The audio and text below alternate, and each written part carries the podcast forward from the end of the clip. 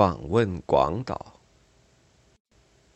这次访问日本，我实现了二十年的心愿。我到了广岛。一九六一年，樱花开放的时节，我在镰仓和光旅馆里会见了年轻的小说家有吉佐和子女士，听她谈了一些广岛的故事。关于那个地方的每一句话，都深深印在我的心上。从这一天起，我就在想，要是我什么时候到广岛去看看，那多好。六一年我没有能去，六二年我到东京出席禁止原子弹氢弹世界大会。我以为这一次可以看到广岛了。可是出席大会的一部分人动身去广岛的时候，我要留在东京继续开会。杨硕同志是去了的，我多么羡慕他！我请他带一样纪念品给我。他带回来一扎明信片，我把它们当作珍品收藏着。六三年，我又有访日机会。我把广岛的明信片带在身边，我兴奋地想，大概可以去广岛了。我和同行的人谈起，他们的反应并不强烈，主人也没有做这方面的安排。结果我白白做了一场梦。再过三年。连那一扎明信片也给拿走了。在牛棚里，除了“改造”二字外，什么也不敢想。日子久了，思想活动了些，在干校的不眠的寒夜里，我回想起同日本朋友欢聚的日子，我仿佛又在东京秋田家。同中岛健藏先生一起喝清酒，同木下顺二先生在香根喝茅台，我感到了温暖和安慰，终于沉沉的睡去。那个时候，我正准备等到自己的改造有了成绩，回到上海作家协会传达室当一个看门人。我以为今生今世不会再踏上日本的土地，我也不敢再做广岛的梦，因为一提广岛，我便想起杨朔同志的悲剧的死亡。十七年，似梦非梦的过去了，我早已从牛变回了人。而且接受了访日的邀请。主人问起有什么要求，我提出了去广岛的愿望。我想这是最后的机会了。再过两年，我连出门也会有些困难，更说不上去远方。我这个要求得到了满足。在羽田机场辞别了东京的朋友，走进机舱坐定以后，我频频开着眼睛。朋友们的眼泪引出我的泪水。飞机平稳的前进，我望着下面的云海。我为什么这样激动？我的思想为什么这样厉害的翻腾？为什么二十年来我一直忘不了这个地方？我走下舷梯，机场上一片阳光，我的心平静了。迎接我的是一片繁荣的景象。我的思路清楚了。二十年来，不，不止二十年。应当说，三十五年来，我一直关心广岛人的命运。我读过关于广岛的书和新闻报道，我也听人谈过广岛的事情，包括种种不真实的流言。五十年代后期，我意外的翻看了一本当时深受其害的医院院长的日记，有几天睡不好觉。三十五年来，我就是这样想。他们遭受了多么大的痛苦和不幸，他们应当生活的好一些，幸福些。这大概就是我这个理想主义者的正义观吧。三十五年中间，我并非时时刻刻都想在这个遥远城市发生过的大悲剧。想的时候并不太多，但是每一想起广岛，我就受到那个愿望的折磨。我多么想亲眼看看。广岛人，也包括当时的幸存者，今天的生活。现在我终于用自己的眼睛看到了。我生活在广岛人的中间，我呼吸着少尘土的清洁空气，在安静宽敞的现代化旅馆里住下来以后，我们去的第一个地方。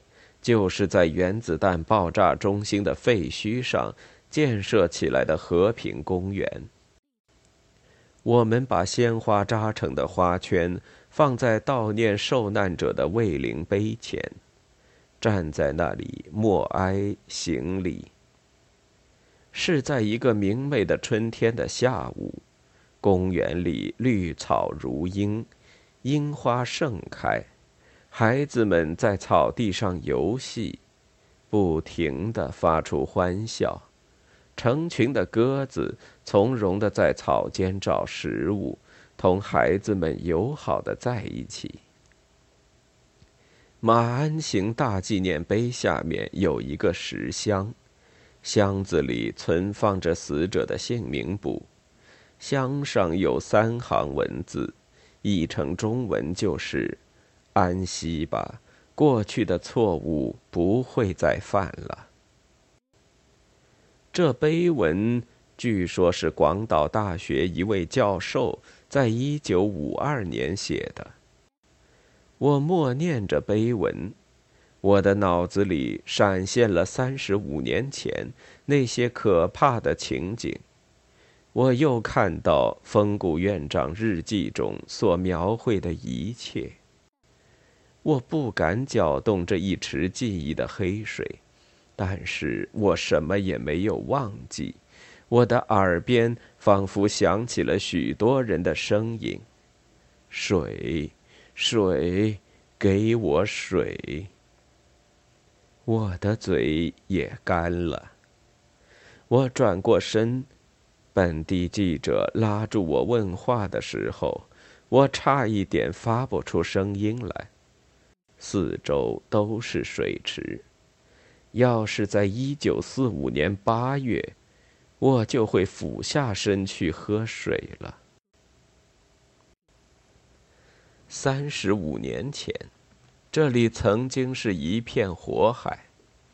今天，面对着卫灵碑，我还有口干的感觉。抬起头。我望见了当年产业奖励馆遗留下来的骷髅般圆顶建筑物，这是唯一的旧时代遗迹，只有它是人类历史上这个大悲剧的见证。在卫灵碑后面，隔着水池，便是和平之灯。两只象征性的大手，捧着一只杯形的火炬。火是一九六四年八月一日点起来的，而且要燃下去，一直到世界上没有核武器的时候。火熊熊的燃着，池子里现出火炬的倒影，火在水里燃烧，这不灭的火就是广岛人对和平的热烈愿望。千羽鹤纪念碑下面挂着全国儿童折好送来的无数纸鹤。我取下一只蓝色硬纸折成的小仙鹤，放在袋里带回中国。可是今天我却找不到它了。难道它飞回了广岛？纪念碑是为了悼念受害的学生和儿童建立的，是全国儿童捐款建造的。碑的顶上立着一个小女孩。高高举起一只纸折的仙鹤，流传着这样一个故事：一个两岁的小女孩受到原子辐射，十年后发了病。她根据过去的传说，相信自己折好一千只纸鹤就能得到幸福，恢复健康。他在病床上。一天一天的折下去。他想活，他不仅折到一千只，而且折到了一千三百只。但是，他死了。和平纪念资料馆就在前面，在那里我们停留的时间不长，因为接下去还有别的活动。我只是匆匆看了几个部分，那些鲜血淋淋的资料我早已熟悉，而且从未遗忘。我这次不是来挖开记忆的坟墓，找寻痛苦的。我走过和平大道，两旁葱郁的树林是从日本各地送来的。我看见许多健康活泼的广岛儿童。在他们周围开放着美丽的鲜花，他们是世界各大城市儿童送来的礼物。我在广岛看到的是活力和生命。资料馆里一位负责人给我们解释三十五年前的事情。他当时是小学生，手上还留着损害的痕迹。但是他一直坚强的工作。我不愿用惨痛的回忆折磨他。同他握手告别时，我觉得有许多根针在刺我的心。主人要我在留言簿上写下自己的感想。我用不太灵活的手指捏紧日本的软笔，写了下面两行。全世界人民绝不容许再发生一九四五年八月六日的悲剧。世界和平万岁！这两行文字并不曾表达出我复杂的思想感情。静夜里，我在大饭店十二层楼窗前一把靠背椅上坐了好久。没有一点噪音来干扰。我想起许多事情。我想到了我们的十年浩劫，人类历史上另一个大悲剧。我不由自主的低声念起魏灵碑上那一句碑文：“安息吧，过去的错误不会再犯了。”眼前浮现了杨朔同志的面貌，老舍同志的面貌，我爱人萧山的面貌。我的眼睛湿润了。我坐到靠墙的小书桌前，写我四天后在京都文化讲演会上的讲话稿。我和文学。这一页，我只写成讲话稿的大半。第二天上午，我们游览了风景如画的宫岛，在旧日的市街上悠闲的散步，用食物喂鹿，鹿像熟人一样亲切地扑到我的身上来。路旁樱花开得十分绚丽，我在东京只看到初放的花朵。天气好，空气格外清新，浅蓝色的天空，深蓝色的濑户内海。在短短的一个上午，我们无法欣赏有名的宫岛八景，但是海中屹立的红色大华表和八百年前的古建筑物，好像浮在海上似的。华丽而优雅的岩岛神社。长留在我的记忆里。然后我们坐船回去，到东洋工业的招待所休息。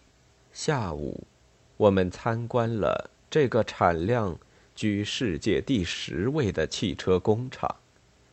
我们看了两个车间。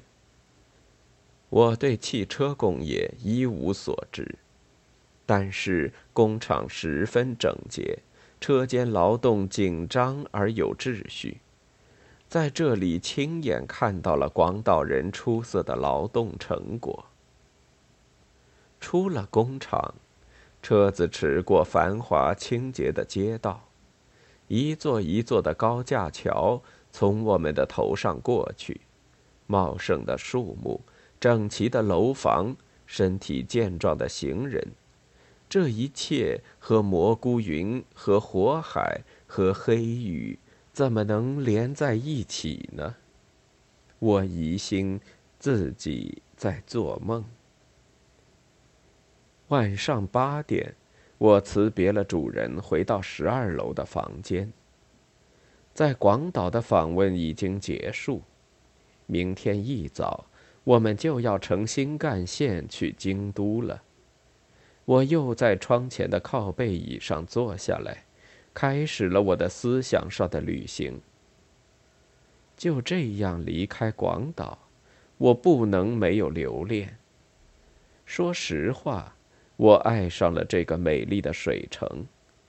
就只有短短的一天半的时间，我没有访问幸存者的家庭和受害者的家属。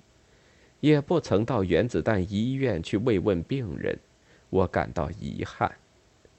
但是我找到了我寻求的东西。